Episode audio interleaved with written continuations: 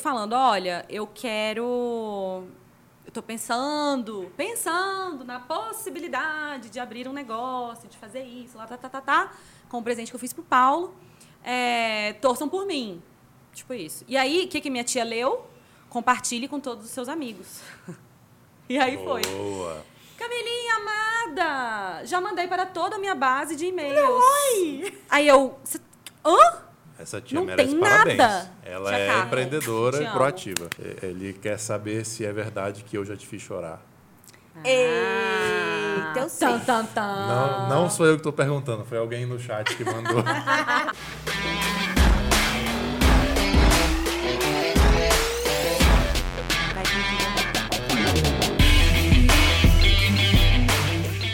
Olá, meus queridos e minhas queridas. Aqui é Saulo Miquiles. Esse é o Doutor Startup Cash, podcast onde a gente fala tudo sobre o mundo do empreendedorismo digital e das startups. E hoje eu estou aqui com Camila Salaberry e Cris Castro, invertendo papéis, já que agora a Camila está de convidada e a Cris está de co-host. Muito obrigado novamente pela presença de vocês. Novamente devo dizer que sou fã de vocês duas, empreendedoras, mulheres, inspiradoras. E vamos começar com o seu personal pitch, Camila. Conte quem é a Camila e depois conte o que, que esse livro que você vai indicar para a gente fez na sua história de vida. Bom, muito obrigada pelo convite. Estou negando este convite desde o início do ano para vir numa, numa fase especial para dividir com vocês. Obrigada pela paciência. Bom, eu sou Camila, é, sou mãe da Ana e da Clara, sou casada com o Paulo. Eu sou muito movida a propósito. Comecei fazendo engenharia mecatrônica na UNB. Me senti um completo ET dentro dos meus amiguinhos. Saí na metade do curso, fui fazer economia. Me formei economista, nunca trabalhei na área. E por uma oportunidade, eh, eu fiz um presente para o meu namorado, naquela época, hoje marido. E esse presente virou a minha vida nos últimos 10 anos. Eu abri uma empresa, Fotoplock, sou sócia fundadora da Fotoplock, criei um universo de storytelling que dá suporte à experiência da marca, que é o Gnomundo. né? A gente fala que os produtos são feitos por gnomos. E agora a gente está começando a explorar essa parte um pouquinho mais com mais vitalidade também. Vamos entender tudo sobre isso. E esse Vamos. livro? Bom, eu como uma boa criadora de magia, né? É, apaixonada por universos, trouxe esse Criando Magia, que é do Instituto Disney, é do vice-presidente executivo de operações. Eu acho que uma parte, assim, ele está até amarelinho, né, coitadinho. É, Foi lido, sinal de que foi ele foi lido. lido, tem tempo ele, acho que já tem umas versões mais atualizadas. É, uma parte que eu gosto muito desse livro é que ele conta como que ele, como, como gestor, se colocava nos mínimos detalhes vendo a operação da Disney. Antes, inclusive, ele era, eu, se não me engano, ele era do hotel da Disney. Vice-presidente da hotelaria. né? isso. E aí ele entrava, chegava mais cedo do que todos os funcionários e passava pelos corredores vendo tudo que estava de errado, o que estava bom, o que, que não estava. Eu acho que nessa, nessa fase de tecnologia e ferramentas de gestão e remoto e descentralizado e tudo que a pandemia nos trouxe de facilidades e possibilidades do remoto excelente, eu ainda sou do mundo físico, eu ainda gosto dessa, dessa parte humana. E, e eu acredito que muito da magia da Disney, e é o que eu tento trazer para meu para as coisas que eu crio, né? não só para os meus negócios, mas para as coisas da minha vida, é essa humanização, esse toque que um ser humano pode dar e que não necessariamente o algoritmo faz. Né? O algoritmo serve à vida humana, mas o ser humano ainda é a obra mais fantástica deste universo. Um exemplo bem, bem básico do que você está falando foi na pandemia, todo mundo fazendo reunião pelo Zoom. A gente rapidamente se entediou daquilo, cansou e falava assim, "Não, ninguém aguenta mais reunião por Zoom e tal, que em tese é uma tecnologia que substitui, para fazer uma reunião, substituiria perfeitamente, mas na prática o toque faz diferença, né, Camila? Deixar aqui para vocês o link da descrição para quem quiser comprar esse livro na Amazon, vai estar na descrição do episódio. Você comprando pelo link vai estar ajudando a gente também a fazer esse podcast continuar acontecendo Cris, o que, que você quer saber da Camila? Uau! Já começando assim. Já direto. Ai, Camila, eu queria muito saber por que gnomos. Ah, essa é uma história engraçada. É, eu tinha uma sócia, a Flávia, e eu comecei sozinha na Photoplock. Em 2015, a Flávia entrou. E a gente dividia tudo. A gente dividia operação, logística, produção, criação, atendimento financeiro, venda, tudo, tudo. Antes ficava tudo comigo. Quando a Flávia entrou, a gente dividia meio a meio. E aí, no Natal, acho que de 2015, a gente estava vivendo a base de glicose, né? Era lasanha, caixa de bombom e energético. Era isso que a gente consumia por semanas para fazer tudo dar certo. E a gente falava assim, ah, é, agora eu vou te passar no e-mail pro meu financeiro. Aí era a gente mesmo, que ia financeiro, arroba fotoblock, que não era financeiro, era dinheiro, alguma coisinha mais bonitinha. E nessa de, de ter duas, três, quatro personalidades, um dia a gente respondeu falando, ah, são os gnomos do Papai Noel que estão fazendo o seu produto, seu álbum. Era para ser duende, né? Porque Papai Noel não tem gnomo. Ridículo, sério, não é nada, não é nada incrível. Mas foi gnomo e aí a pessoa A respondeu de nem a história volta. do Papai Noel. E ela Tá amou, vendo? ela queria saber que gnomos as eram pessoas esses. começaram a engajar e a gente surtada na cafeína, glicose, etc. A gente voltou e aí, ah, gnoma cá, gnoma frá, e a gente foi respondendo, e vocês são meus humanos, e a gente foi criando um storytelling super orgânico a partir disso. E como eu sou apaixonada pela Disney, pelos universos e por tudo que ela leva a gente para sair da, da nossa pequena 3D, é, a gente foi nutrindo isso até que isso Mas virou já a nossa se marca. tocado que não eram os doentes. Vocês já tinham se tocado que vocês Ah, tinham errado. eventualmente a gente viu que, que não eram. Alguma criança de 5 anos falou Não, assim, é- não, não é, tá errado. Errou! É, não, eventualmente a gente viu que não era doente, mas aí a história do Papai Noel foi secundária, assim. A gente aí começou gnomo, fada, aí a gente foi para tudo que era místico de florestas que aí você também por ser feminista tem uma parte da Total. Minha da minha Bruxaria. cura do sagrado feminino e eu fui me me envolvendo pelo tema e ele foi fazendo sentido. Até que em 2019 a gente virou a marca, que era uma florzinha, até então, né, eu não sou designer. Então, eu que fiz a primeira marca da Photoplock, era terrível. Aí a MVP gente contra raiz, MVP raiz, MVP exato. Aí a raiz. gente chamou um gnomo que já tinha trabalhado com a gente, um designer maravilhoso, e aí falou assim: "Olha, agora a gente quer incorporar essa identidade, essa história na nossa identidade". E aí ele fez um novo layout, um novo tudo, que inclusive tenho presentes, já posso? já Opa, tá na hora? Já tá na hora. Então- Na hora de ganhar presente é, é agora Ó. sempre, né? E um. Uau! Tic, tic, tic. Põe, põe edição, barulhinho de moeda. Barulho. E um plocon para vocês serem milionários Muito no futuro, obrigado. que é a nossa moeda do Gnomundo. Será que a gente vai conseguir mostrar aí o Plocon? Você tá com esse lado, eu mostro esse lado. Isso. Agora eu vou mostrar meu presente aqui. Gnomundo. Isso tudo a gente fez em 2019, que foi quando a gente Atenção. ilustrou o Gnomundo.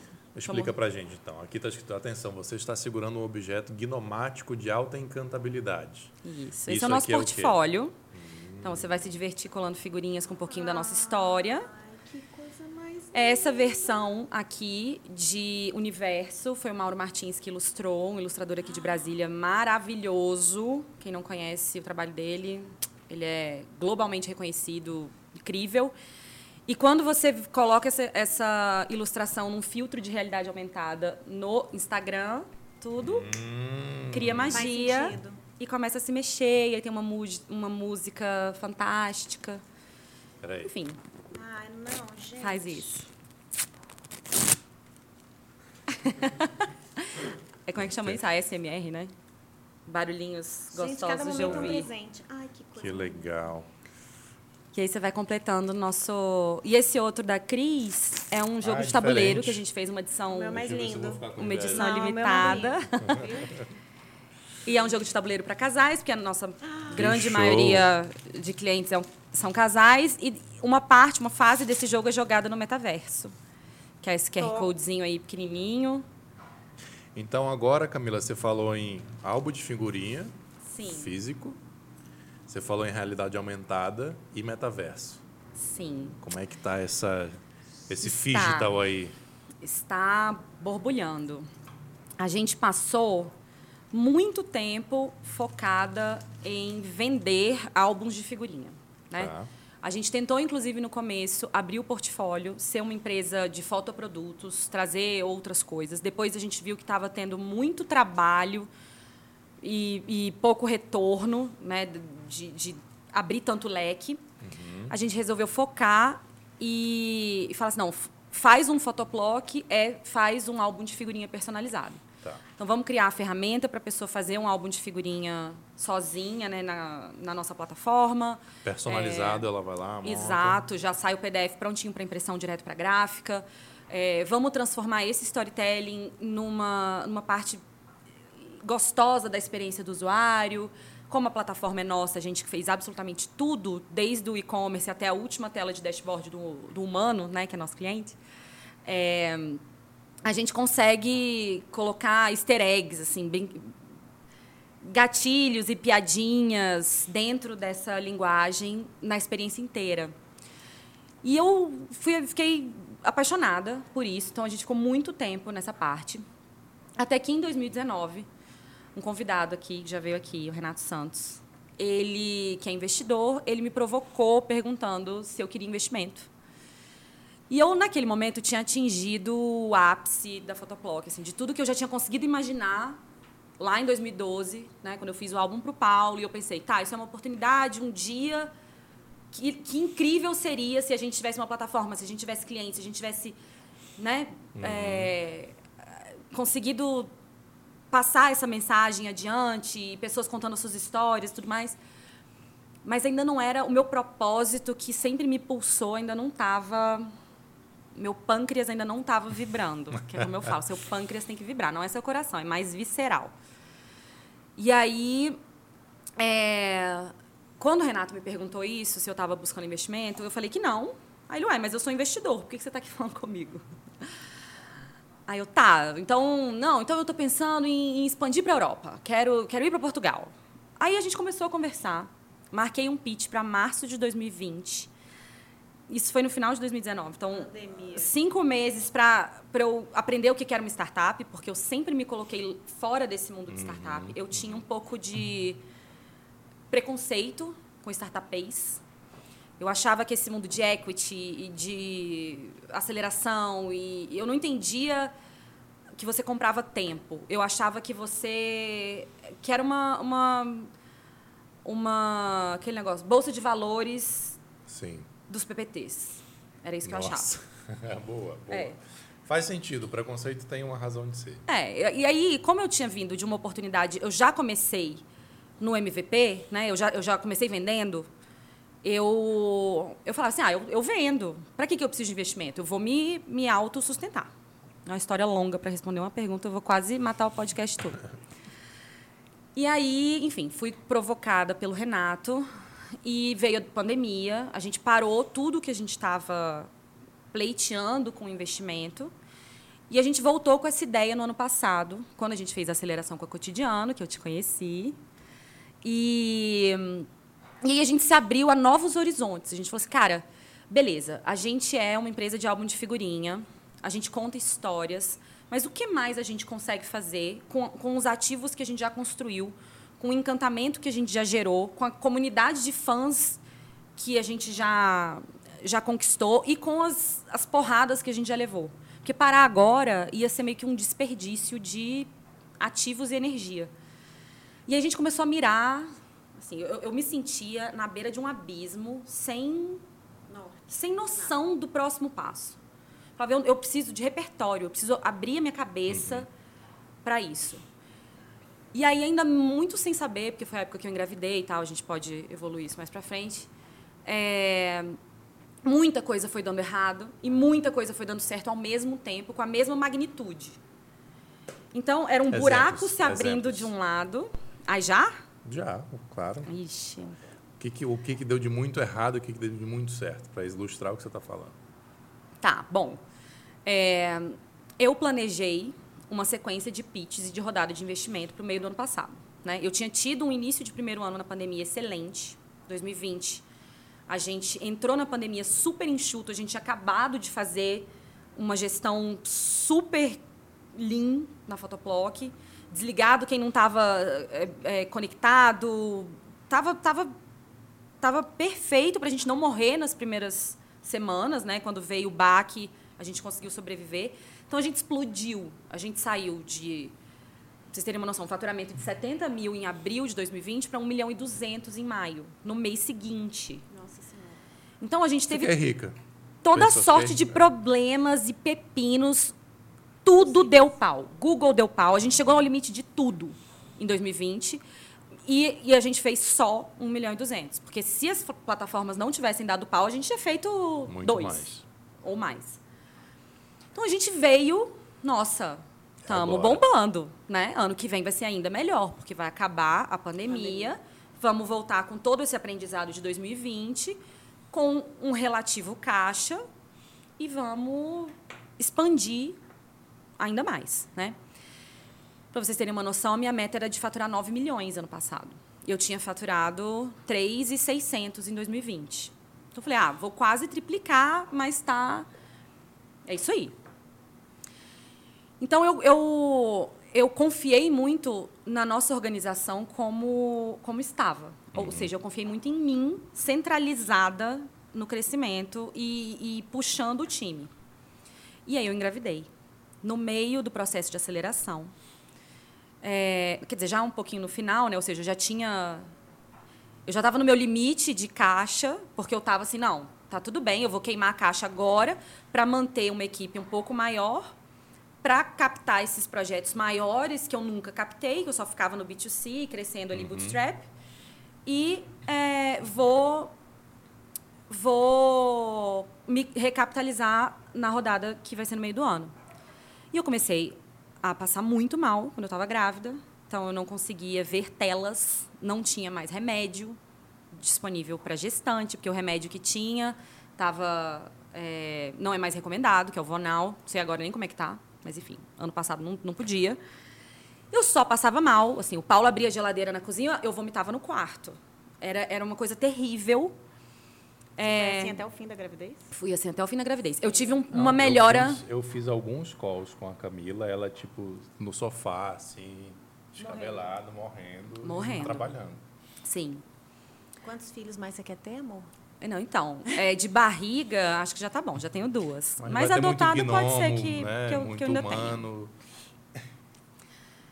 E aí, é, esse, esse planejamento foi por água abaixo. Porque eu não conseguia fazer pitch, eu não conseguia prospectar, eu não tive um, um não um diagnóstico, um afastamento médico da empresa. Eu continuei meio que um fantasma. As minhas sócias não sabiam que eu não estava conseguindo trabalhar do nível que eu não estava conseguindo. Mas você admitiu isso pra você, que não estava conseguindo? Agora eu, eu sei, naquela época eu não sabia. Eu também não sabia. É- Era invisível para mim e para elas, porque eu achava que eu estava dando conta. Mas não estava. Então era assim: Camila, o caixa vai quebrar em X mil reais daqui 15 dias. Aí eu ligava, banco, tanto. Assinava, nem sabia. Ave. Assinava, pô, vai. Aí não via como é que estavam as vendas. Aí, ah, não, mas vai ter o próximo projeto. Ah, mas vai ter a captação. Tu, sempre ia ter alguma coisa. Ninguém de fora viu que você não estava Ninguém. bem. Nem de dentro. Nin- Não, não, não, não sabíamos. Eu, teoricamente, tinha uma consultoria financeira, um CFO as a Service, que eu não vou falar a empresa aqui, porque não quero queimá-los, mas não indico de forma alguma. Só não vou falar por ética Sim. do mercado. É, Então, eles me falavam isso. Eu achava que a parte financeira estava sendo cuidada por alguém que sabia melhor do que eu. E não estava. Ninguém estava vendo nada. Era só isso. Ah, vai quebrar tanto, vai quebrar em tanto. Aí, de repente, me pediram um cheque de 400 mil reais. Aí eu falei, Oi? peraí, gente, eu tô achando que tá ficando um pouco desacelerado. Alguma Tá- coisa tá de errado não tá acelerado, certo. exatamente. Aí eu fui ver, o nosso, nosso endividamento tava assim. é, cinco vezes maior do que o que a gente tinha começado né, no meio do ano. Completamente é, descontrolado. Venda longe de acompanhar. E eu ainda passando super mal, mas foi no segundo trimestre da gravidez, que é quando você tem um pouquinho de. o de- menos pior. É. E aí eu vim com tudo. É, Eu tenho um apelido quando eu tô grávida que é eu sou a caputa. Eu viro cão. E quando eu comecei a ficar. Pode? Nem sei se pode falar. Pode, né? Claro que pode. falou o cão. É. Bons entendedores entenderão. Isso, é. E aí eu, aí eu ia com a fúria do dragão e eu falava assim, cara, eu não tenho tempo. Eu não tenho tempo. Que santo marido, cara. Meu marido é um santo. E é realmente, tipo, Ele é ela incrível. elogia ele sempre. É, ele é, ele é Como é foda. que eles aguentam a gente, né? Ah, ele- a gente também. a vocês- gente tem um vocês- processo. vocês é um são- processo, é um processo. Ah, é um vocês são processo. maravilhosos É um processo. A gente vive um processo. E aí, é, a gente falou assim, cara, vamos vender a empresa. Não tem, não tem, Salvação. não tem mais como, eu não estou dando conta, eu vou ter filho. Eu tinha tido apendicite. Tava assim, meu pai tava com câncer de próstata, caos, caos, caos, caos. Só chorava, falei, vamos vender. No que eu falei, vamos vender, a gente estava fazendo a reunião de SWOT, eu e as minhas sócias, né? Falar, cara, o que, que a gente tem, o que, que a gente já construiu para a gente vender para alguém, lá, lá, lá. Vem o e-mail da Globo falando, vocês vão pro BBB 22.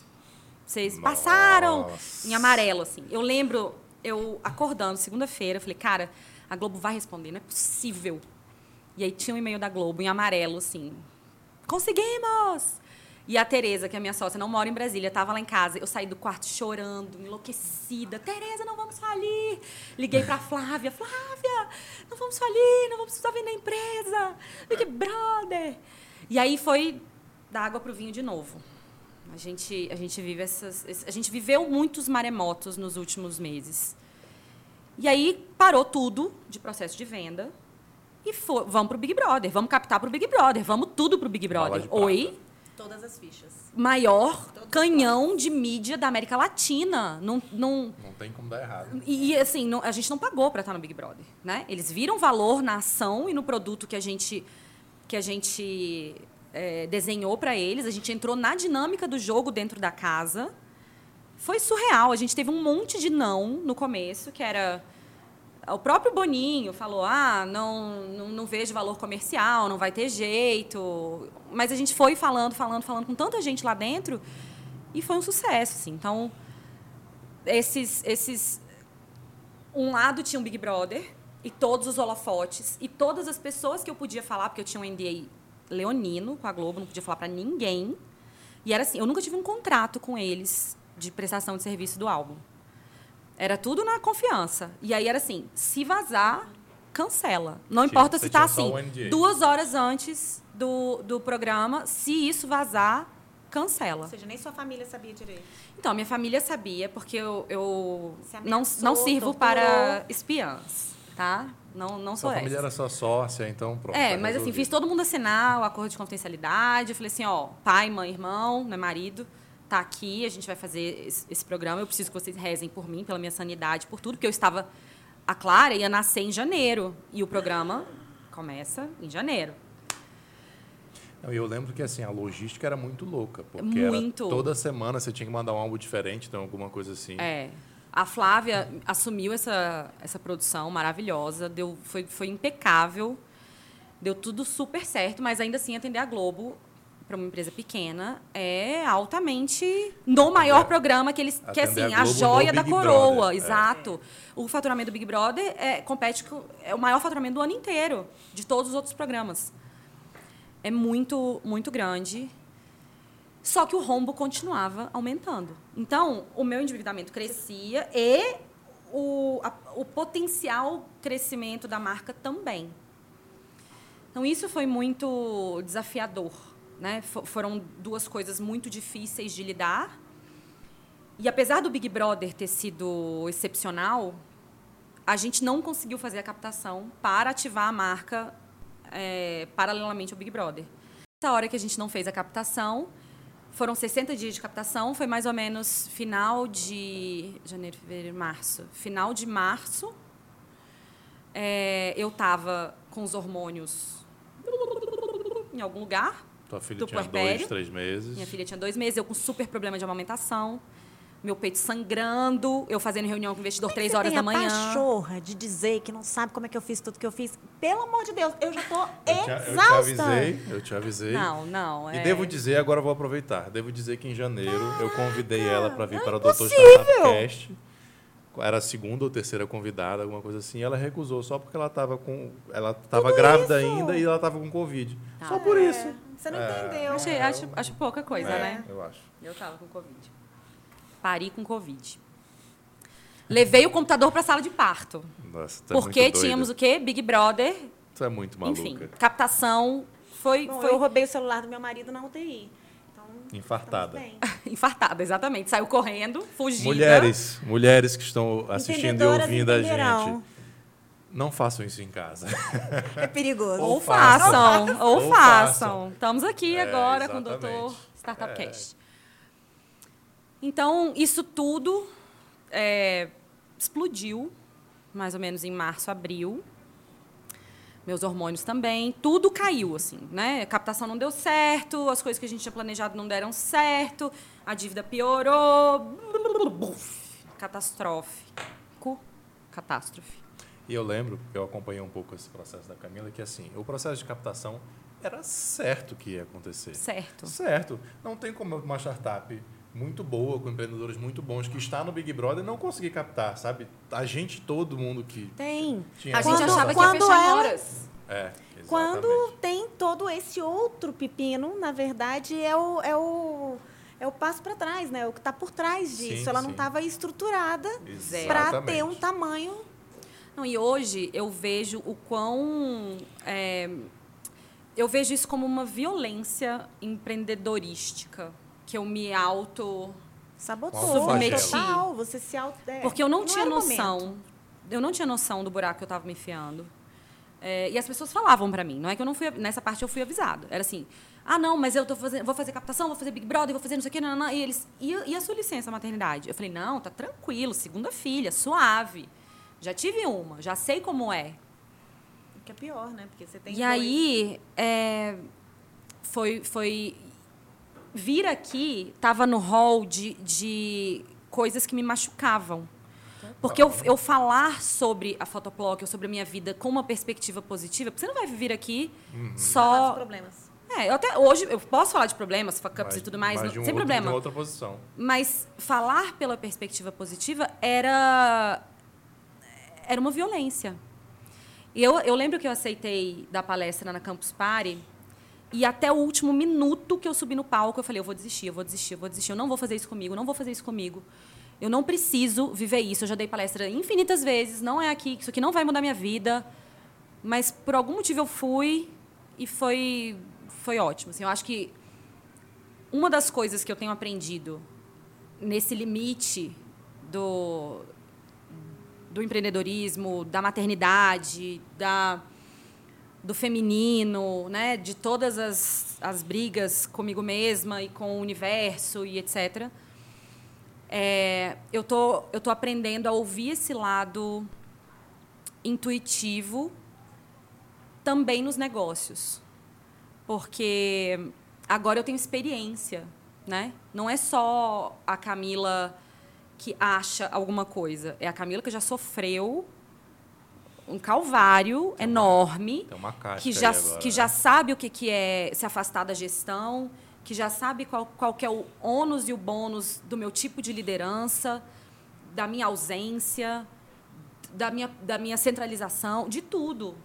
Você sabe qual é o grande problema que eu vejo? É que a gente não teve exemplos, muitos exemplos e fortes exemplos de mulheres, mães ou grávidas, enfim, é, nesse processo executivo. Uhum. Porque é majoritariamente homens, brancos, enfim. Então, é, na verdade, você está servindo aí de exemplo para um tanto Perfeito. de menina, de mulheres que pensam, cara, e aí, eu não vou engravidar nunca porque senão eu vou acabar com a minha profissão. É. Ou, por outro lado, cara, eu vou ser uma dona de casa porque é impossível ser executiva com filho. E olha, e é E difícil, vocês porque dois o. provam que não, né?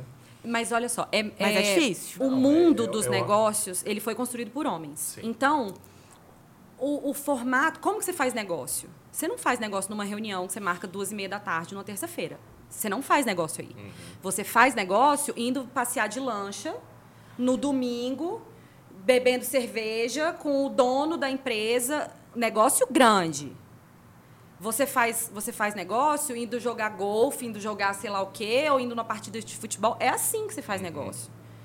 É indo em evento de networking que é todo dia, à noite, com bebida, com Happy pouca hour. comida. Então, aqui que a gente comeu um brownie no meio do, né? Porque eu sou lactante, não tem comida. pra- Eu, eu vou nos eventos hoje, eu, eu, eu tenho que comer antes, ou então eu fico do lado de onde sai a comida, porque eu preciso beber água e comer, porque senão eu, eu passo mal.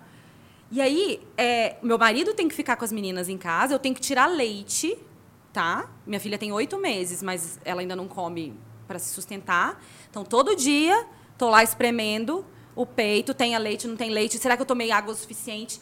Essas coisas que vocês estavam falando de ser a mesma roupa todo dia, para não ter que pensar. Eu, eu- a, a mulher já chega com 19 desvantagens no café da manhã. Porque eu fico na madrugada. Cara, eu, eu tenho que dar leite só nessa mama, porque a outra tem que ter leite suficiente para de manhã eu tomar mais água para eu poder. Aí eu tenho que acordar 10 minutos antes para conseguir tirar leite, para deixar congelado, porque a Clara ainda não tem. por- E não pode esperar muito, senão em pedra também, aí tem todo uma É um, é um. Tô exausta. É uma. Ela marcou uma reunião comigo tem umas duas semanas que ela falou assim, tava no escritório dela, foi em casa, deu, Foi. De, deu de mamar, ela falou assim, tô saindo de casa, voltar. Aí eu acho que eu perguntei, o que, que tu foi fazer? Não, fui dar de mamar para voltar pro escritório para fazer reunião com você. Sexta-feira, 8 horas da Sexta-feira, noite. 8 horas da noite. Posso te contar um segredo? Não passa nunca, só vai mudar. Você não vai dar mais de mamar. Mas eu, eu tô com um que tá na Europa e o outro que tá no Canadá. E eu fico querendo saber como é que tá esse, como é que tá esse, se esse comeu, se esse não isso, se esse aqui. Não acaba nunca mais, tá? Só pra você saber. É, agora a gente vai adaptando a nova rotina. e É por isso que, de novo, eu falo super bem do Paulo, porque é, para eu não me sentir culpada por fazer isso com as meninas, eu preciso que- de alguém que não me culpe, né? Que por mais que seja difícil para ele também essa logística e tá sem as duas e às vezes a Clara chorando por 40 minutos porque o leite acabou, e eu tô num evento de, de networking, que eu disse que eu ia sair às 9 e sair às 10 e meia. Porque não deu para você sair Porque antes. na hora que você tá andando pro carro, vem um cidadão e fala: Ah, Camila, fotoblock, ah, não sei o que, bi, bi, bi." acabou. Aí você fica mais meia hora ali, 20 minutos. Então, não foi feito para mulheres o mundo empresarial. A gente adapta. É, mas eu, eu gosto. Não é, não é um. É esse. Quando, eu- quando eu falo que eu, eu, eu fiz engenharia, a maior parte dos meus amigos é homem.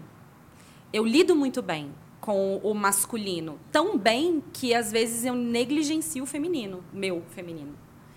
Então, esse processo inteiro de estar mãe, gestante, é, ter que sair do controle, ver o que, que acontece quando o meu estilo de liderança sai do foco, outras pessoas entrarem. Tudo isso fez parte dessa dessa autoconfiança Mas que eu tenho uma que pergunta. Eu tô construindo agora. E financeiramente, você conseguiu resolver? Então, a gente é, desacelerou o buraco. Por enquanto, estamos assim, desacelerando o buraco. Então, ele não cresce na velocidade que crescia. É possível que agora, hoje, ele esteja estancado. Para começar a Diminuir, né? Justamente por causa dos ativos digitais, por a gente ter começado a se... Voltando. Agora que você, 28 resp- agora que você respondeu a atrás. primeira pergunta. eu não falei nem dos patrocinadores ainda, que você está na primeira Ai, pergunta ainda. Vai lá. Episódio com duas horas esse, com certeza. é bom. Vai, não, fala aí dos Não, patrocinadores, não, vamos termina, falar. termina, vai. Não, e aí, é, num desses momentos de caos e desespero, onde eu. Você falou de Nossa Senhora, eu, eu, eu sou agarrada assim no terço, eu rezo, falo assim, ó. Já, eu já virei pra Deus e falei assim: você se vira. Você conheço vem pra eu conheço cá alguém que já falou e isso se Deus vira. também. Porque eu não tô aqui sozinha. E ele Eu já pedi pra sair disso aqui um monte de vezes, você não me deixa. A gente fala que Deus é bloque. Que não é possível. Ele é, ele é nosso conselheiro, assim, tem que existir uma razão. E aí, nos momentos que eu tava mais desesperada, é quando eu tenho uma ideia que muda o rumo do negócio, que foi quando eu falei com o Renato. Um dia desse que eu acordei, no pânico, Zoloft, que é um antidepressivo, né? Que agora estou logicamente tomando, por isso estou pleno, tô brincando. Tô brincando Mais o médio. brownie que rolou. Mas o brownie, o vinho, o café. Já imaginou como é que ela vai estar o combo, acelerada É hoje? o combo. leite Esse vai vir, leite vai mas- vir. Eu tirei leite antes, tá? Não me julguem. E aí. É... O que eu tava falando? Ah, O Renato. Renato. E aí eram, eram, eram essas notícias de metaverso que começaram a bombar. Eu lembrei que o Renato tinha feito aquela embalagem que eu te mostrei, o filtro de realidade aumentada. Uhum. Aliás, o episódio com o Renato vai estar na descrição. Não. Renato, Ah, é outro o Renato. Renato. Então explica. Tá, é verdade. Tem muito é Renato, Renato? na minha vida. É impressionante. Meu sogro Renato, minha primeira. Muito. Meu afilhado Renato. Meu, seu investidor. meu possível investidor. Porque Seu você sabe que ele. Renato, vai O investir, Renato. O Renato é difícil. É Renato difícil. É, di- é- como ele disse, ele é criterioso. Criterioso, é, ainda não passei dos detalhes. Foi critérios assim que ele. do, do Renato. Outro Santos. Renato, isso, Renato Santos, investidor, Renato Medeiros, desenvolvedor. É, liguei pro Renato Medeiros e falei: o que, que você está fazendo da vida? Aí ele, oi Camila, tudo bem? Dois anos depois. Bom Oi, dia. tudo bem? À noite, à tarde, eu marquei uma reunião, reu- reunião com ele e falei: você quer ser meu sócio? Aí ele, cara, um café, um vinho antes. Me dá um, um beijo, um abraço. Não. Um bloco. Online, falei, ele com a câmera fechada, Renato, vem. E aí comecei a, a falar, ó, porque a gente está vivendo isso, que a gente viveu isso, e que a gente isso, e que a gente isso, e que a gente imagina isso, e lá, lá, lá, lá, lá, lá. E aí as coisas foram se alinhando, ele foi vindo cada vez mais. A gente ainda estava no Big Brother, então ele começou a fazer umas pílulazinhas de é, ativos digitais para o BBB, para a gente mostrar para a equipe. E outras coisas começaram a surgir e agora ele entrou, está fazendo vesting, ou vai começar a fazer né, oficialmente, mas para a gente o direito de fato, né, que já vale. É isso? Fala? Sim. Tá. É, então ele já é nosso CTO, é, a gente já, ele já é nosso sócio e a gente está incluindo esses ativos digitais. Inclusive, se você, olha só, se você abrir a câmera neste QR Code e apontar para essa página e as outras páginas, Vai me dar o link. vai pipocar. Não, você vai ter que coisar aqui. Ah, para você colocar na Vai colocar descrição? na descrição. Ah, mas vão Tá. pensar do álbum, né? É, aí você tem que deixar a tela para a pessoa Vamos lá, fazer. a gente vai no site e compra o álbum, pelo amor de Deus. Não, mas não né? é esse não. Isso aqui não, não vende não, amigo. Ah, então Tô já abrindo, era. tá Então- abrindo. Aí você tem que ver nesse daqui, ó. então é, nós Aí vê depois exclusivos. esse. É, esse é de portfólio de parceiros, né? Ele tá vindo. É porque minha internet hoje tá. Não, mas é assim. Always Vai beta. chegar. Enquanto abre, então deixa eu falar da Facilite. Isso. É, a Facilite que... Agora eu vou acertar. A Facilite Contabilidade Digital. 100%? Não, 50%. Não, 100% de Cem? isenção na taxa de consultoria. É. 50, você que quer abrir a sua empresa, agora falando sério. Você que quer abrir a sua empresa, você vai abrir com a Facilite, que é a contabilidade digital. Ela vai te dar 50% de desconto na taxa de abertura de empresa e você ainda vai ganhar uma consultoria empresarial de graça, tá? Você vai clicar no link que está na descrição e vai cair no WhatsApp da Facilite, já vai direto abrir a sua empresa, simples, rápido, sem burocracia. E o outro patrocinador, apoiador do nosso canal, é a Miquiles Tavares Advocacia Empresarial, o nosso escritório de advocacia que atende startups, empresas, scale-ups e que faz parte, faz acontecer também aqui este Doutor Startup Cast. Que bom, obrigada, com, Facilite. Com essas mulheres maravilhosas. Quando eu abrir, faz. Na capa. Tem que ler a capa. Ai, que coisa mais. Peraí, linda. esse Mer, isso é um Merlin e é um QR Code ele? aí, olha aí. Olha, olha. Que massa. Minha gente, eu não vou mostrar. Ai, pra não vou mostrar pra vocês comprar, não, porque eles vão ter que Não, comprar. esse não vende. Não, mas, esse mas não vai deixar eles na curiosidade. Olha aqui, dá pra pegar?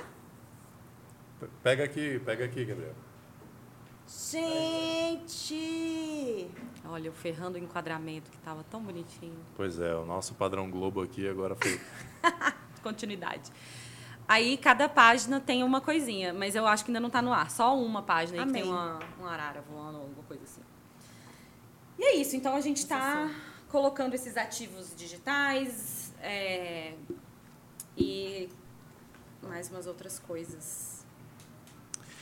Eu quero, eu quero entender, voltar lá atrás. Você fez isso aqui, você fez um álbum de presente para o Paulo. Sim, senhor. Entre você fazer esse álbum de presente ele te pedir em casamento naquele mesmo momento, Dado, Merecia. dado o sucesso do presente e isso virar um negócio, como é que foi? Ele te falou, você já tinha pensado, foi uma amiga, falou assim, vende isso, que maravilhoso. E até e desse passo você se convencer de que era um negócio mesmo e fazer. Eu queria já empreender. Então, eu estava aberta e atenta às oportunidades. Mas o, o negócio que eu tinha desenhado era um negócio em turismo, era uma plataforma de turismo, e eu tinha muito medo dessa plataforma dar errado. E não, não colocava ela para frente. Desenhava, desenhava tela, desenhava funcionalidade e tudo mais, e aquilo ia me nutrindo enquanto eu não tinha coragem de começar. Certo. Então, quando eu dei o presente para o Paulo, despretensiosamente, eu comecei a ver que as pessoas não entendiam o que, que era. Elas pegavam o álbum e, e- e faziam. E, tipo, fazia assim. Era uma coisa esquisita, assim. Para mim era muito óbvio. E fazia. Uma, mas é uma figurinha, uma foto, e autoadesiva, e cola, e vem pacotinho. E as pessoas ficavam. E eu falava, gente, isso não é tão legal assim. É, um álbum é legal, mas assim, menos. Só que foi assim do meu pai, da minha mãe, do meu irmão, do próprio Paulo, da minha sogra, de, de praticamente todo mundo que eu conhecia, eu via o processo das pessoas do tico e teco assim, ó. E aí eu falei, tá, isso é uma oportunidade. E isso me blinda do meu medo de falhar Aham. na plataforma de turismo, porque eu vou aprender tudo que eu tiver com essa com essa daqui, que chamava Ideias que Colam, inclusive, no começo. E um dia, quando eu for madura e tararatá, eu abro a do turismo. E as pessoas começaram a me pedir para fazer. Então, de- do dia zero que eu Você já tinha encomenda? Já eu já tinha demanda. venda. E aí era assim, quanto custa? Falei, não sei. Sei lá. Não sei. Eu lembro de ficar umas 48 horas sentada na frente do computador. Assim, eu só saí para dormir e tomar banho. Porque até ser alimentado, eu fui alimentado pela minha mãe lá na, na mesa, na frente de um WordPress, fazendo um site eu mesma, economista, fazendo site. Mas rapidinho, Camila, é porque assim, essa história é muito simbólica de quem é empreendedor. Quem é empreendedor já teve uma ideia de madrugada e foi para o Wix, foi para o WordPress, ficou 48 horas na frente do... Cara, como é que eu tiro essa ideia do papel, né? Parece que pica um negócio em você e você tem que fazer. Sabe quem? eh, eh, Houve uma picadura. Ah, Minha tia. Sempre tem uma tia, né? sempre tem É, uma tia. um sobrinho, uma tia. Eu, eu, eu tinha essa vontade de fazer alguma coisa. Mandei um e-mail para minha família, que não tinha WhatsApp naquela época, né? Como é hoje. Então, mandei um e-mail falando: olha, eu quero. Eu estou pensando, pensando na possibilidade de abrir um negócio, de fazer isso, lá, tá, tá, tá, tá, com o presente que eu fiz pro Paulo. É, torçam por mim. Tipo isso. E aí, o que, que minha tia leu? Compartilhe com todos os seus amigos. E aí foi. Boa. Camilinha amada! Já mandei para toda a minha base de e-mails. Oi! Aí eu. "Cê- Hã? Essa tia Não merece tem parabéns. nada. Ela Tia é Carla, empreendedora e proativa. Uma mulher. É. E, e aí eu fiquei as 48 horas sentada na cadeira, porque eu tinha mandado um link que não tinha nada no link. Porque eu mandei um link fictício, que era assim, olha, um dia, daqui uns três meses, vai ter alguma coisa lá. E tinha que ter agora. Então eu fiquei as 48 horas para colocar o link no ar, para colocar um produto no ar.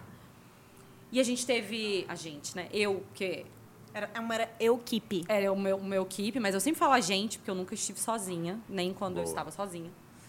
É, e aí, o site teve mil acessos no primeiro dia, mil acessos no segundo dia, totalmente orgânico, com as pessoas divulgando. Mil. Mil acessos, Mil no acessos primeiro no dia. primeiro dia. Primeiro dia que a gente Me dá o divulgou. contato dessa tia aí que eu quero conversar com Não, ela. então, mas isso aí foi. Quando, quando ela divulgou, aí eu fiz o. E aí eu comecei a disparar. E aí, assim, acho que 50 amigos dispararam no Facebook deles. E aí foi. Eles estavam muito orgulhosos de mim. Foi muito fofo, assim. Eu, eu tive muito apoio sempre, sabe? Muito, muito, muito, muito, muito, muito. Não posso falar que eu fui contra uma maré. Não fui. Eu fui levada, empurrada por um tsunami de gente E não é comum. não é. Não é comum. Não é. Normalmente Meus o pais, empreendedor, inclusive. É, normalmente ele é. sofre, todo mundo fala, não vai dar certo, É, tem certeza. é. Não quer fazer um concurso público, não. É, então. dos meus Eu pais. fiz para ninguém falar isso. Pois é, mas aí continua empreendendo, porque o teu dia tem 36 horas. É verdade. É, os meus pais, eu acho que já tinham desistido de mim como servidora pública. Né? Eles já tinham visto que tudo que eu fazia precisava de explicação, legenda. Eu não tinha assim, ah, é, é, estagiária de marketing. Não era assim. Eu era gerente de gestão por categoria numa rede de supermercado. O que, que é isso? Ah, estudo o espaço das prateleiras e o layout lá. Ah, eu era é, vice-presidente de relações externas da ESEC. O que, que é a ESEC? Ah, uma plataforma de estudantes do mundo. É, era isso. Então, ah, eu faço álbum de figurinha personalizado. Que, que, que é álbum de figurinha? Nunca foi um cargo fácil. Sempre tinha legenda. Então, na hora que eu comecei a empreender, eles, eles já tinham falado assim, tá, essa aí foi. Já aí focaram no meu irmão, né? Passou no TCU, maravilhoso. Já, já Comprou muitos álbuns. supriu essa... O meu irmão? É, já, então claro. claro. Deixa eu fazer uma outra, uma outra observação, eu acho que a Cris vai, vai concordar comigo, que assim, eu já entrevistei algumas pessoas aqui e muitos bons empreendedores ou entraram em empresas júniores ou em organizações como a ESEC, Anshan, é, ou dentre outras semelhantes. E, assim, para você que é jovem, né, que está querendo empreender, busca um... Né, o que, que vocês acham? Tudo para mim, eu hoje Empresa olho para a empresa júnior e eu só lamento que na minha época, 500 anos atrás, na UNB, na psicologia, não tinha empresa júnior. Tem hoje. É, e eu acho que tudo isso, todos esses movimentos, Olimpíadas, é, aqueles olivinces, aqueles é, os, os deputados da, da ONU, jovens, Sim, eu aquilo acho é que tudo isso te mostra o que que é o mercado, cara, porque o mercado ele é cruel, ele é difícil e nada melhor do que você experimentar e ensaiar, experimentar e ensaiar antes de você ter que assumir uma responsabilidade, porque aí depois você tem a vida de gente grande que não é fácil, né? É, o que eu vejo do perfil da, de nós, né, que estivemos nesses ambientes, é que a gente não é movido pelo dinheiro. A gente é movido pelo impacto que aquela organização, Faz. aquela causa tem e a gente quer o resultado. Então, no empreendedorismo, se você é movido pelo dinheiro, você vai ter um caminho difícil. Mais difícil, porque os primeiros anos são porrada, caixa zero, você não tem uma remuneração, todos os seus amiguinhos estão subindo na carreira, estão viajando de executiva, estão indo lá, lá, lá, lá, lá, lá. Meu irmão passou no TCU, exato. E eu, e eu era a, a cota da família que precisava de. Ah, mas ela é empreendedora. Um dia, um dia vira. Então, é, essa, esse, esse perfil de ser movido a um propósito é o que eu acho que nos une. Pessoas que são voluntárias, pessoas que. Porque normalmente esses trabalhos são voluntários, né? A ESEC Sim, era um sim. trabalho voluntário. Não, eu tenho sem um grande remuneração, amigo que eu acho que você conhece, júnior. que eu ficava na faculdade, eu falei, meu irmão, larga isso.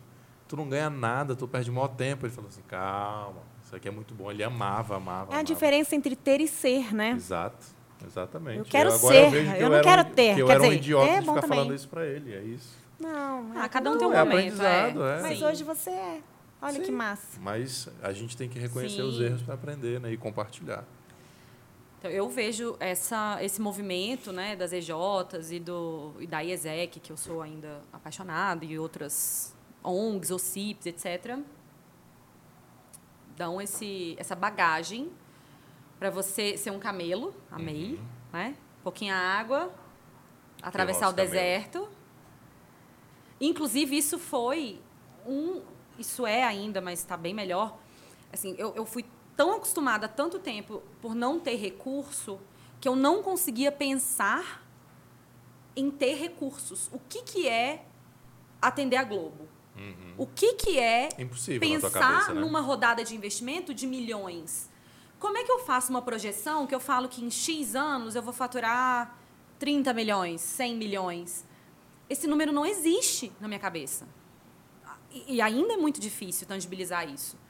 Aí, o que, que eu estou fazendo hoje? Eu estou trazendo quem consegue tangibilizar. Porque aí é, olha, eu tenho esses projetos, eu tenho esse, esse, esse, esse, esse caminho. Você que sabe pensar nos milhões, me ajuda Mas, Camila, tem que ter uma fazer bela o- equipe. a projeção. Porque Na startup, uma bela equipe. Ela tem que ter um grande técnico, um grande marqueteiro que sonha e um financeiro Sim. que tem o pé no chão. Não, quer dizer, a gente até pode tentar fazer tudo, mas não vai sair 100% tudo. Então, assim, que bom que você hoje traz quem olha para o número, quem olha para essas questões, para você continuar sonhando, porque senão vai ser um peso, né? Sim. Deixa eu fazer só um parêntese. A Camila falou no camelo aqui, né, gente? Explicando. No mundo das startups tem unicórnio, tem zebra, para simbolizar os tipos de empresa. E o camelo é a startup que é aquela resiliente, né? que com pouca água atravessa um deserto, sai do outro lado, consegue sobreviver.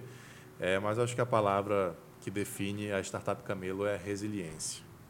Startup Camila. Startup Camila. Ah, ó. Boa. Pegando esse gancho do financeiro, eu, eu vivi, assisti uma cena com você que eu achei muito interessante e muito impactante. né? A gente estava num evento de startups, né? E a gente, ah, Camila, quanto tempo e tal, pandemia, gravidez, não sei o quê, abraço.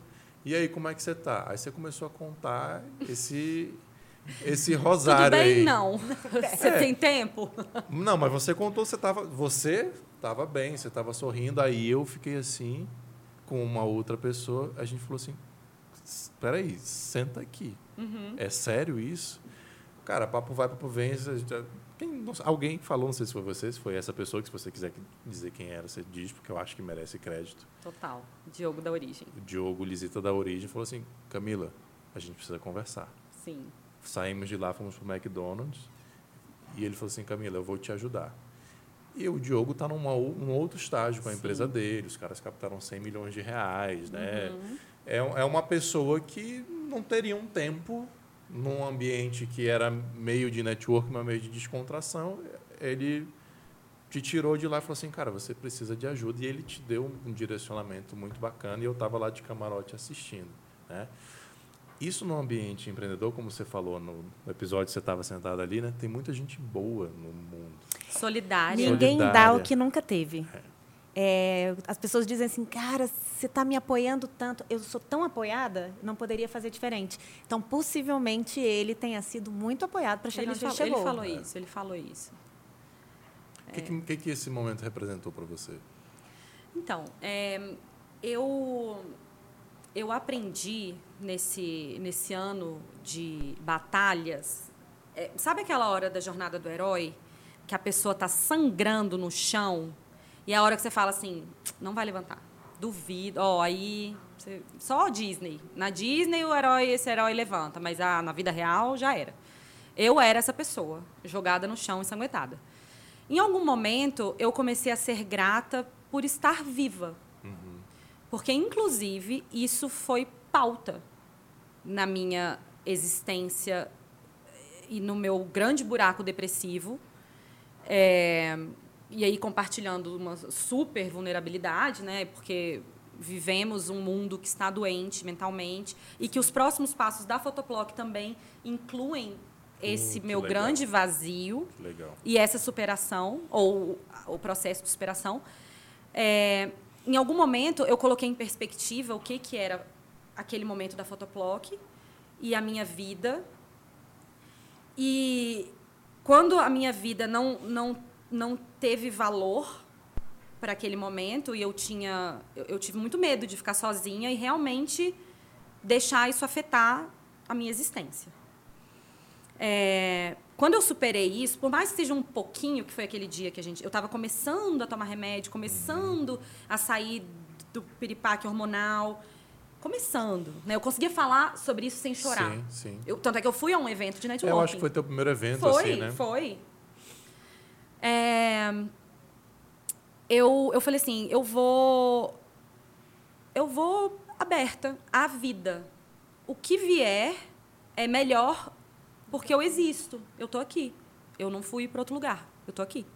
Então, é, ah, se eu falir, se eu não falir, se eu vou dar, se isso aqui vai virar, se não vai virar, começou a ficar tudo muito pequeno em comparação ao universo e às coisas importantes de fato na nossa vida. E aí, quando alguém me perguntava, eu até tive que me policiar, porque às vezes a pessoa pergunta, tá tudo bem? Ela só quer o proforme, né? Tudo! E vai pegar uma coxinha. E, e você e o Diogo, na hora que perguntaram, especialmente você, porque já vinha, né, me acompanhando aí intimamente nesses, nesses piripaques, eu me sentia à vontade para falar, cara, não, não tá tudo bem, tá acontecendo isso, isso outro, tô nesse pepino. E aí o Diogo veio, e ele também já, já foi mentorado e assessorado, né? É, é uma roda mesmo. E agora eu tô podendo fazer isso com outro empreendedor. É isso. É, muito por gratidão ao ecossistema e ao universo, por saber, cara, ninguém tá são e ninguém tá só. É isso. Isso. Então, o que a gente puder é, carregar um pouquinho da bagagem do outro quando está muito pesada, enquanto a pessoa se restabelece, depois devolve para a pessoa saber o peso daquilo e conseguir se transformar. Foi isso que fizeram comigo. Foi isso que o Renato Santos fez comigo. Em outra conversa que ele teve esse ano, que me tirou também de outra lama que eu estava, que vocês fizeram nessa, nessa conversa. Que enfim, o Paulo, nem vou falar, né? Que o bichinho Não, esse é parceiro de é, vida. é, é um, é um capítulo tá na- à parte. ele tá na Ele está na da ponta da mesa. Quem não sabe o que é a mesa tem que assistir o episódio da Por Cris, Vai favor. vai estar aqui É. e na descrição também o episódio da Cris.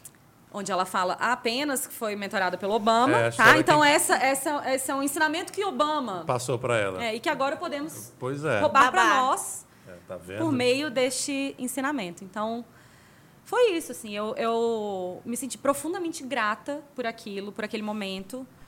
É, e não me senti em dívida. Eu não me senti pequena, nem errada. Sim. Eu me senti um ser humano vivendo esse joguinho que Deus fez pra gente. Isso, isso que eu Descobrir achei as muito nossas sensacional, sombras. porque eu vi que você tava assim, tipo, ok. Tô, Vambora. Tem, tem uma coisa errada aqui, É. vamos resolver, ok.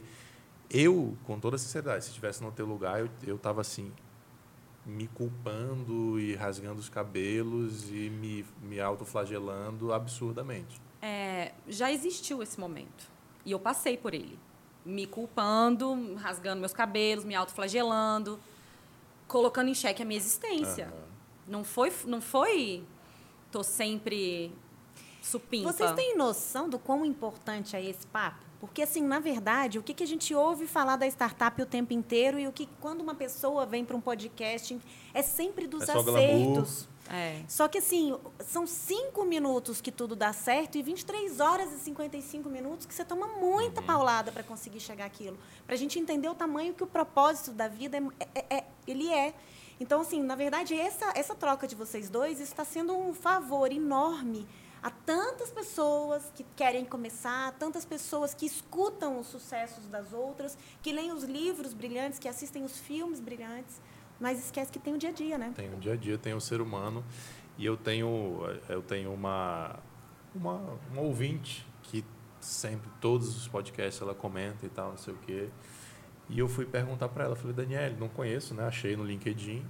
Que legal. Por que que por que que você tá lá todo dia, todo episódio comentando e tal?" Aí ela falou assim: "Saulo, eu já eu já eu consumo muito conteúdo. Mas os conteúdos que eu consumo é assim, ah, eu tô no Vale do Silício, ah, eu tô não sei o quê. O seu é o único que as pessoas que sentam lá falam dos problemas. E aí eu me sinto como aquelas pessoas e eu me sinto que eu consigo fazer. Porque É. vendo só quem está no Vale do Silício, no Glamour, eu falo assim, ah, eu não dou conta. Uhum. Ela, fala, ela falou para mim. E aí eu falei, cara, então eu estou no caminho certo. Porque era, era um pouco disso que eu queria trazer.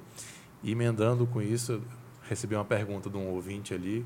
eh, Ele quer saber se é verdade que eu já te fiz chorar. Eita, eu sei. Tan, tan, tan. Não, não sou eu que estou perguntando, foi alguém no chat que mandou. É verdade, doutor Saulo. É um dos grandes turning points dessa temporada, né? Que eu tenho certeza que a Netflix um dia vai fazer um documentário Oh, da minha puta, jornada. Eu adoro isso da Camila. Vai, adoro, vai. Eu, adoro. eu tenho já o bloquinho Netflix, assim, pra quando perguntarem. Inclusive, eu falo pra minha família, ó. Aqui, nesse capítulo, vocês lembram disso. Vocês vão ter que lembrar de contar isso, sabe? Aquela cara E é o triste, seguinte, eu tô até dramática. pensando se vocês vão participar ou não, porque se me encher muito saco no Natal, não participe. É, então, você me fez chorar quando você cutucou o meu propósito e eu estava é, me fazendo de forte, me, me fazendo de, uni, de unicórnio. Uhum. A gente estava no meio do processo de aceleração da cotidiano. Foi uma reunião com você e o Frois. E, e aí a gente estava assim, tá, mas o que, que te move, né? Para onde você quer ir? Para onde você quer ir? Eu falava o que Você estava no pitch. estava engatada. Você É, estava assim. Eu ficava no pitch. Ah, não, eu quero faturar 50 milhões, eu quero vender 200 mil de figurinhas, eu quero, eu quero isso. Venda, venda, produto, faturamento. Não, mas o, o que, que é aí dentro que te move, que te faz... E eu, e eu completamente blindada àquilo. Porque eu sabia que o que eu estava apresentando da Photoplock não era suficiente para o que eu sentia que eu queria fazer na vida. E eu não tinha coragem de acessar isso, porque mexia com é, coisas que eu, que eu não sabia se eu seria capaz de realizar. E até aqui, naquela na camadinha de fora da Photoplock, unicórnio, startup rica, porque já tem receita, né? Faturando milhões. Faturando milhões. É, eu, eu não deixava acessar até que o Saulo foi, foi, foi, foi, foi. E aí eu engasguei, porque chegou aonde eu, eu, eu vi que eu, que eu não estava com coragem de falar em voz alta.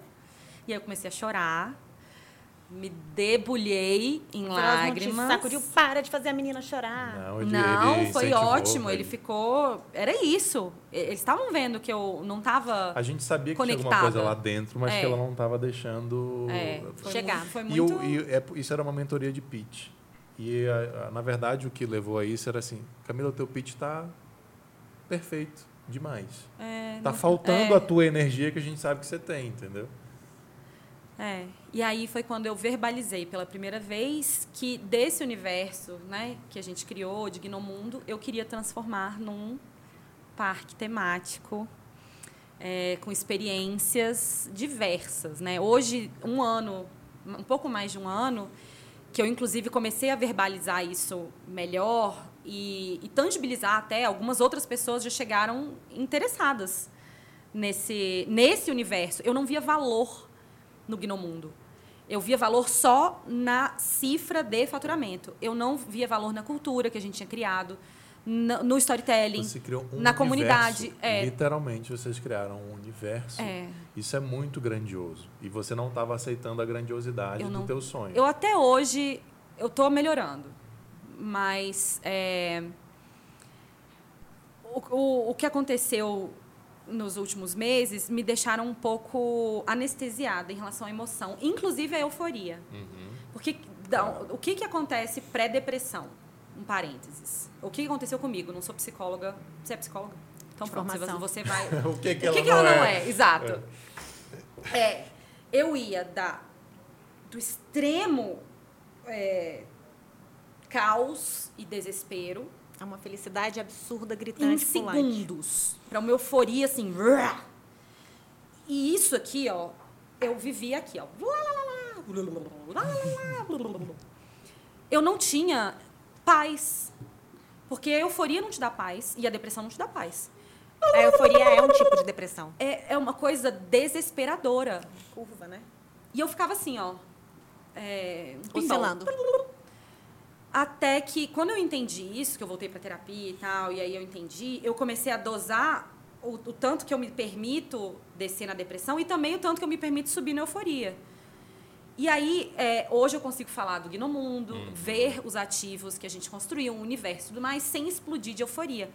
Porque eu explodia e ficava lá. Eu, não, eu ficava paral- tão paralisada quanto a depressão. Porque eu não estava tratada. Eu não estava tratando, eu não estava conversando, eu não estava expondo. Eu só estava. Ah, não, empreendedorismo é assim mesmo. é, vale pico, vale pico, vale pico, vale pico. E, e uma hora vai vir um investimento. Era sempre externo. E eu nunca fui assim. Nunca fui de esperar uma coisa externa. Mas a- eu estava esperando um salvador, um investidor milionário que ia tampar o buraco do meu endividamento e ia me dar paz para ir ah não agora que eu tenho um, um capital né que eu estou estabilizada eu tenho pista vou e na verdade é- esse esse equilíbrio veio antes por isso quando você perguntou como é que tá o buraco agora tá Você sabe que é buraco. É um O buraco. tamanho do buraco, sei o sabe tamanho. Eu é- consigo olhar sem me desesperar e consigo ter planos vários, porque isso, o, o- o ruim, o ruim do Vale e da Euforia, eu tinha um plano. Que me tirava do Vale e eu apostava tudo no plano. Então, Big Brother veio, uau, é isso, e fazia reunião com o Gnome, colocava música. Se você pudesse me dizer, ah, não sabemos que vai ter. E aí, pá, era Pedro Bial, pá, era, era, Bia, era Boninho. E aí as pessoas chorando. Todo mundo.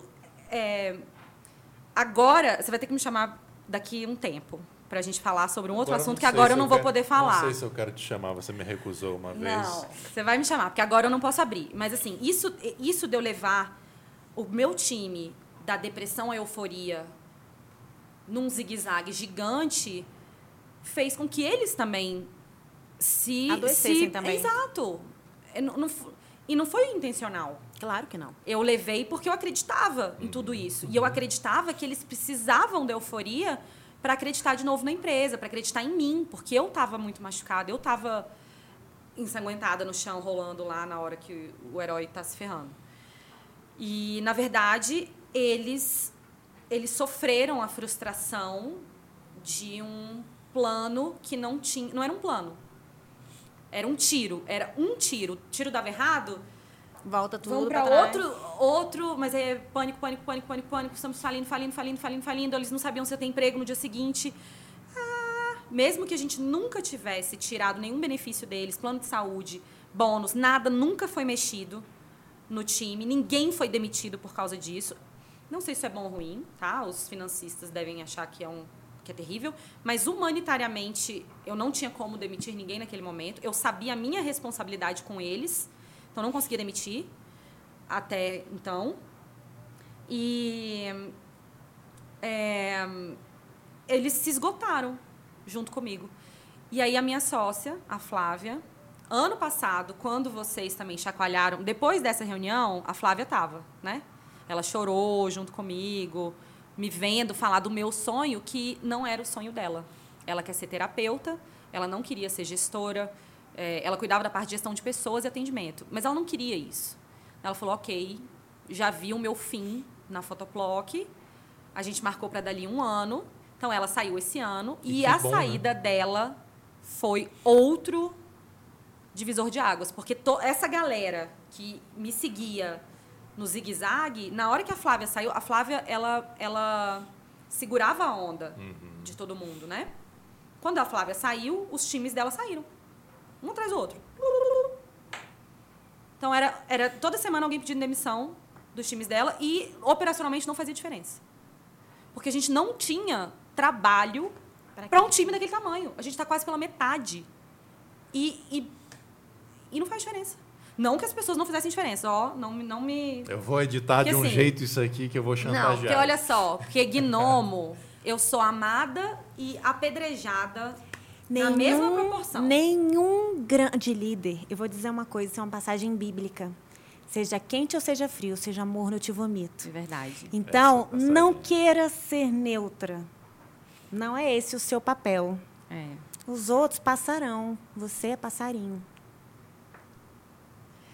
Pois é. Estou aprendendo isso. É, mas eu tenho uma relação boa com esses ex-gnomos, eu acho, espero. Apesar de apedrejarem e amarem ao mesmo tempo, eu acho que eles veem isso também, essa esse Mas- caminho frustrante que foi para todo mundo. Eles chegaram a investir na captação, porque foi uma captação de crowdfunding, equity crowdfunding, e eram cotas a partir de mil reais.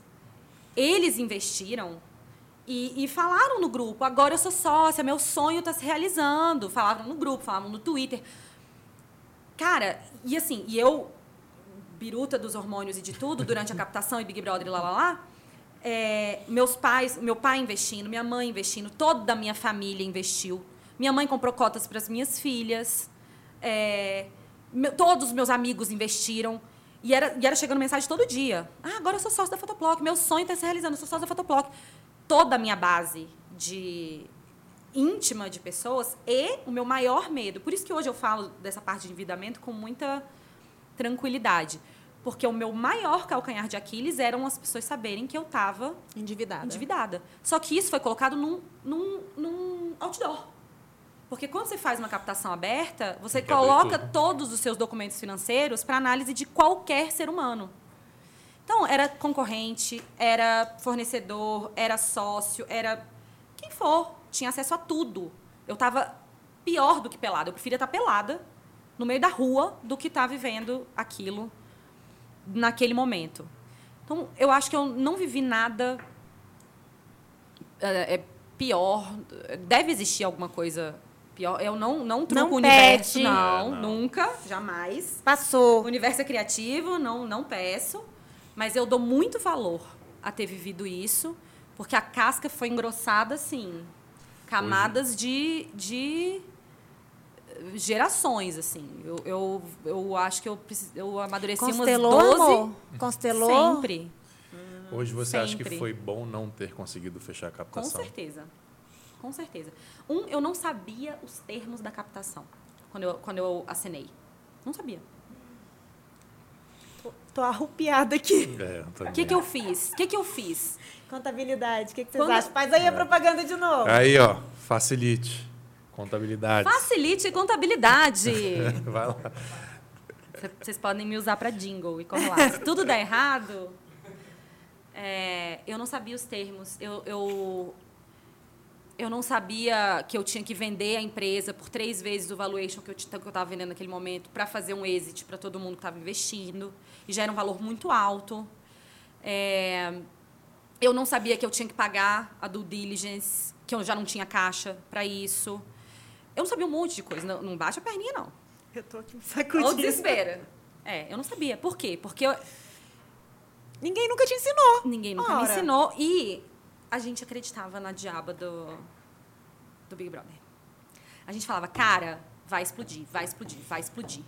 E a captação foi liberada no dia seguinte, assim, a Mas gente eu posso entrou- falar? A ideia do capi é maravilhosa, cara. É porque realmente o seu momento estava muito era, difícil. exato. É, não por isso que eu era. perguntei se ela hoje ela acha que foi bom. Foi Porque ótimo. A Você gente olhando na- considera. no papel, era Pô, eu agora tô me lembrando, porque eu sou daquelas, eu assisto Big Brother mesmo e falo, a pessoa fala assim, tão intelectual, Ah, eu eu assisto, também assisto, assisto, tudo, Homem gente, é ótimo. assisto tudo. É, Pô, eu, eu me lembro desse álbum. Sensacional, cara, incrível. Agora, eu nunca vi ali a sua marquinha. Por que, que eu nunca vi? Não, então. Aí, a minha marquinha, eu não paguei a, a inserção na Globo. Então, eu tinha a marquinha aqui atrás. Eles deixaram a Ah, gente colocar. entendi. Só que a figurinha era grande, o álbum era grande por causa da TV. Então, a gente fez teste de câmera, luz e etc. Na hora que a gente passou os, os arquivos do programa, a gente passou o verso e eles deixaram ir com a nossa logo no, no- no verso.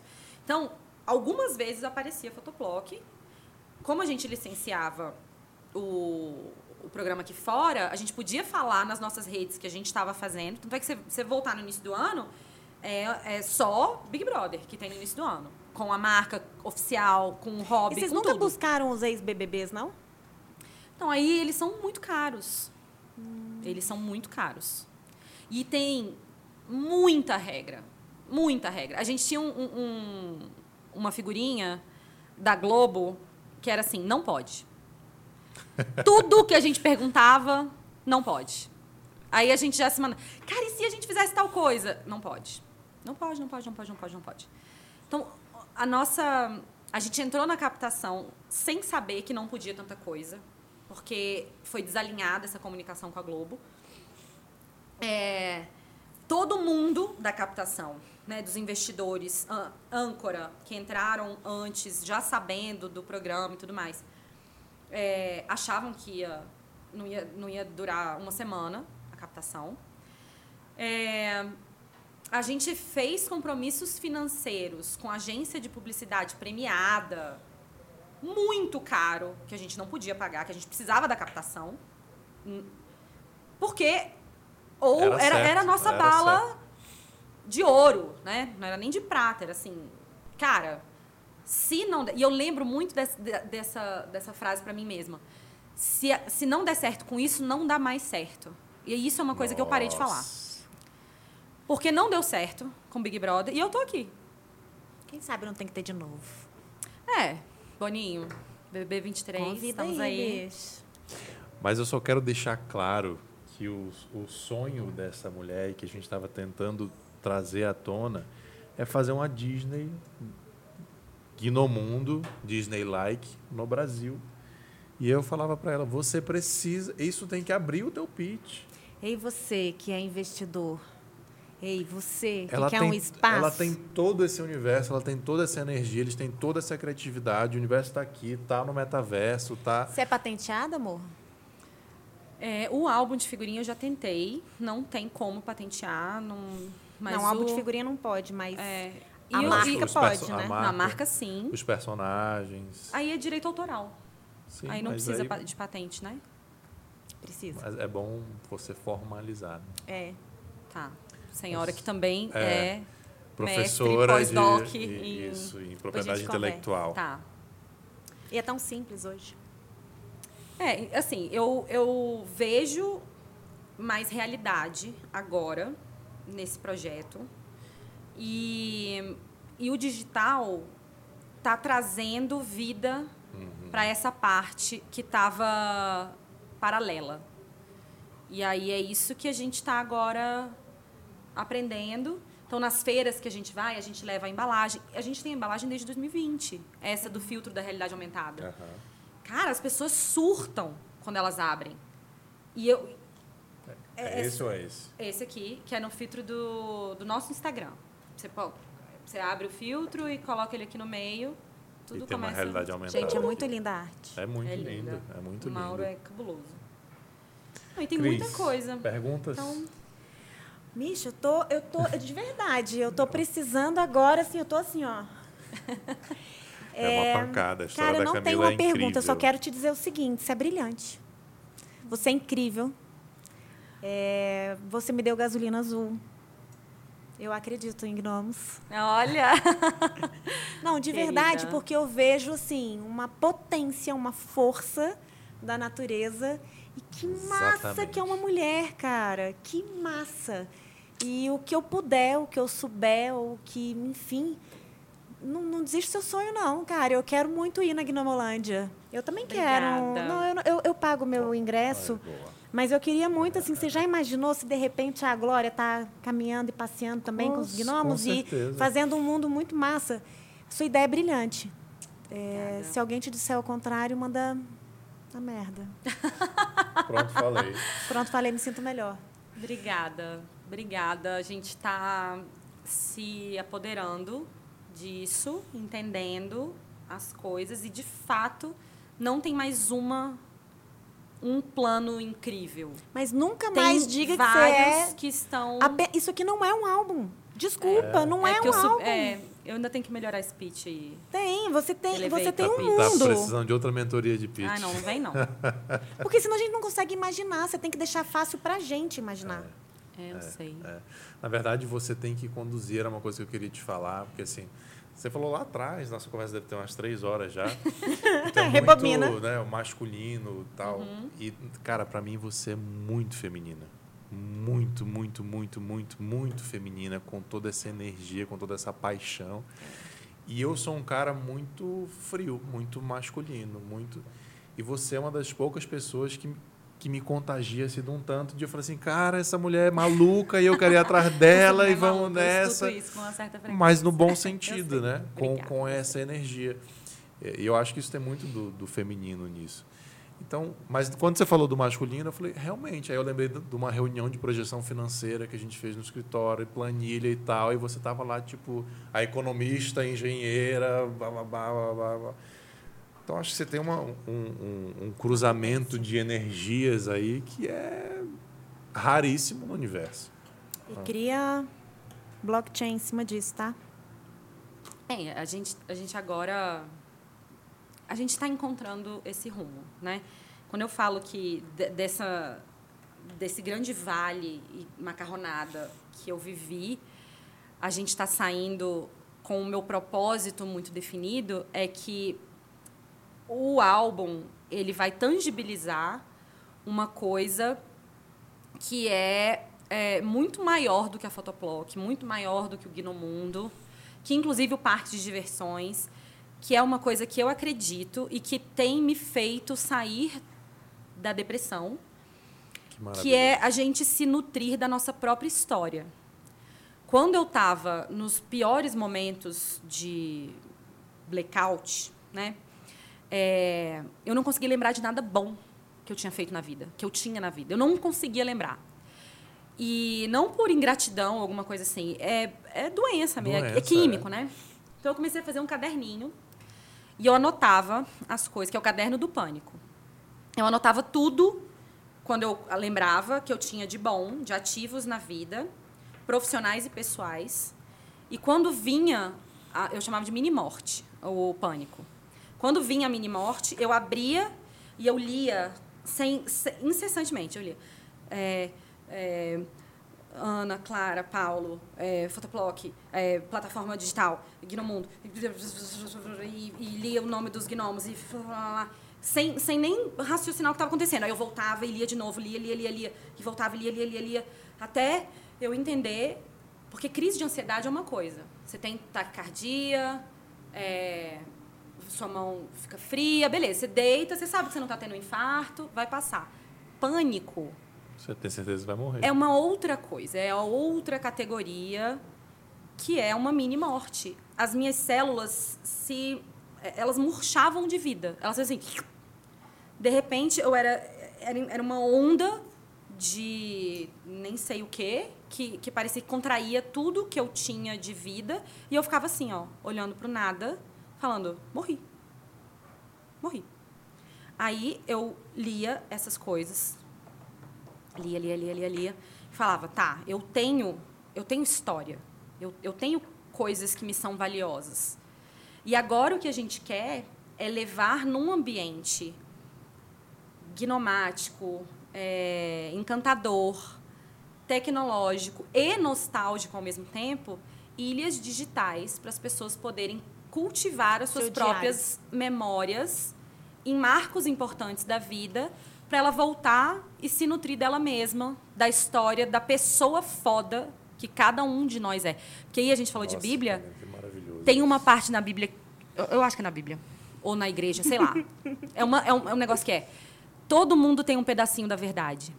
E a gente só vai descobrir o Na que é a somatória. verdade quando a gente somar todos os pedacinhos. Isso significa somar Lula, Bolsonaro, somar todas as pessoas que você mais detesta no planeta e as que você mais ama, porque aí o que eu acredito é que tá todo mundo no mesmo barco real, assim, que não existe bem e mal, existem circunstâncias e que todo mundo é amado pelo Criador e pode se nutrir e se salvar da sua história. Desde que queira.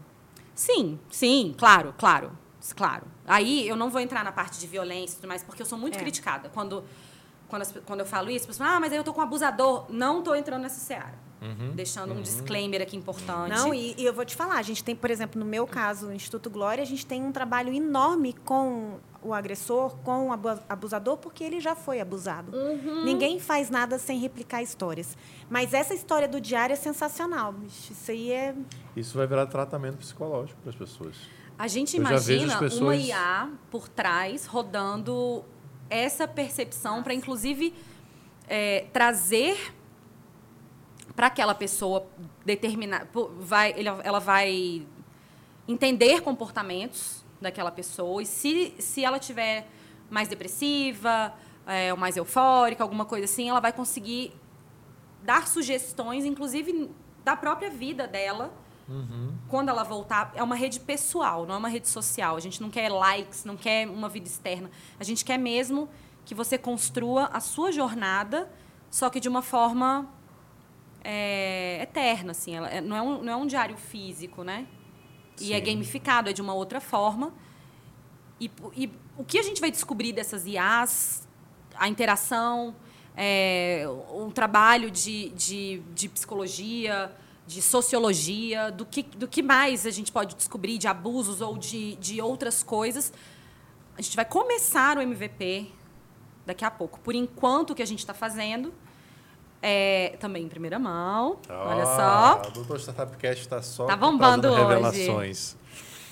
É, a gente vai pegar as fotos que estão no nosso banco de dados das pessoas que já fizeram álbuns e dar uma mini ilha digital Pra no Gnomundo para essas pessoas já testarem. Que maravilhoso. E aí a gente vai começar a ver, ter feedback, ver como é que é a usabilidade, é, se isso tem aderência, inclusive para outros players, para a saúde mental de empresas, de, de funcionários. E aí Não, você o falou. mundo é o limite. é, aí que eu o meu pâncreas vibrou e aí eu entendi, é para isso, Show. é por isso que a Photoplock não morreu, Você falou, eu fiquei para se imaginando. transformar. Imagina você tá num, num dia depressivo e tal, e você fala assim, deixa eu olhar para minha vida nesse metaverso aí. Aí você vai olhar o teu filho nascendo, a tua formatura, o teu avô, a palestra que você fez, a conquista que você fez, você fala assim, caramba, eu sou, eu sou grandioso, eu só não, consigo, só não consigo enxergar. Mas a Photoplock está me possibilitando isso para mim. tem um, quando você falou do, do ovo, da- vocês vão ter que ver, é um podcast duplo É esse duplo, aqui, é. né?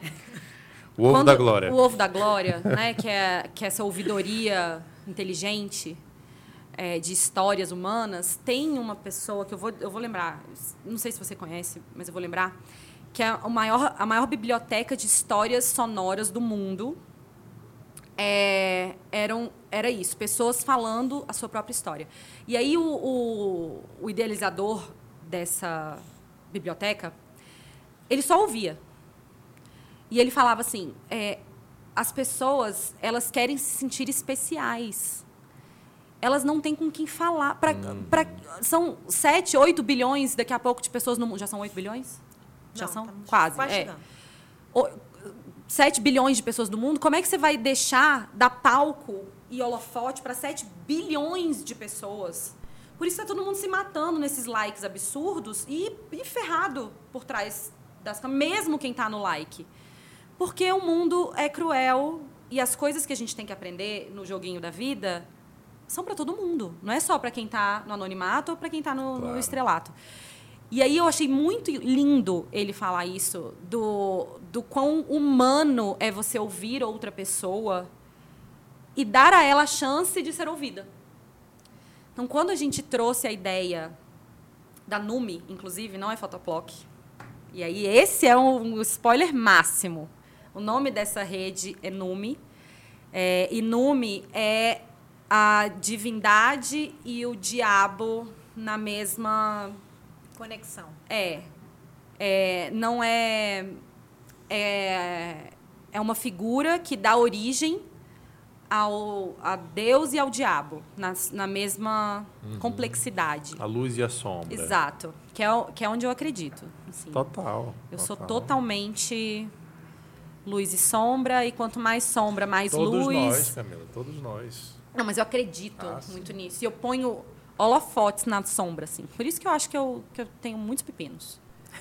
Mas é bom, porque todo mundo tem. Todos nós também. Se você não tem, você não pôs luz nos seus pepinos. É só isso. Eles estão, ó, lá atrás, na central de controle, te Pipocando. manipulando. Porque se você não sabe, eles estão lá. O, o Jung falava que se você não olhar para os seus demônios internos, eles vão É te devorar. Eles te controlam, exato. É isso. Então, a E Numi quantifício? é essa. Essa. Spoiler máximo. Spoiler máximo. Es- Espero que ninguém roube Olha, a minha quando ideia. isso estiver valendo 30 bilhões de vai dólares, dizer que tava eu vou aqui. fazer NFT do podcast. A gente vai dizer que estava aqui. Lógico, lógico, lógico. É isso, gente. Momento fuck up.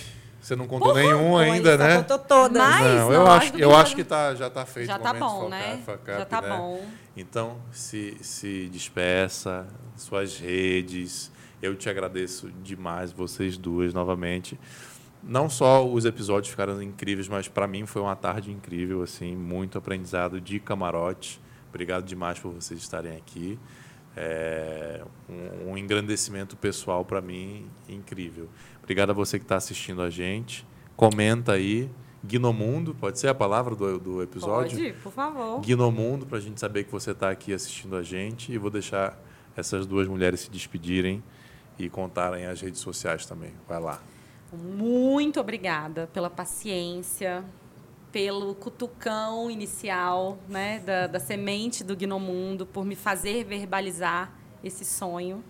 Você sabe que você tem uma estátua nesse, Não, eu sou teu fã. nesse eu universo. sou teu fã. É, obrigada a todo mundo que assistiu. Obrigada, Cris, por ter aceitado o convite de co-host. Foi ótimo. É, foi legal. Eu estava super nervosa. Sobreviveu, né? Tá Sobrevivi, tá foi bom. Gostei, de verdade. É, estou à disposição também para quem está ouvindo, quem se sentiu conectado com essa história, ou quem quer saber um pouco mais, ou quem quer saber como se conectar com a gente. É, arroba Fotoploc no Instagram, fotoploc.com.br é o nosso site.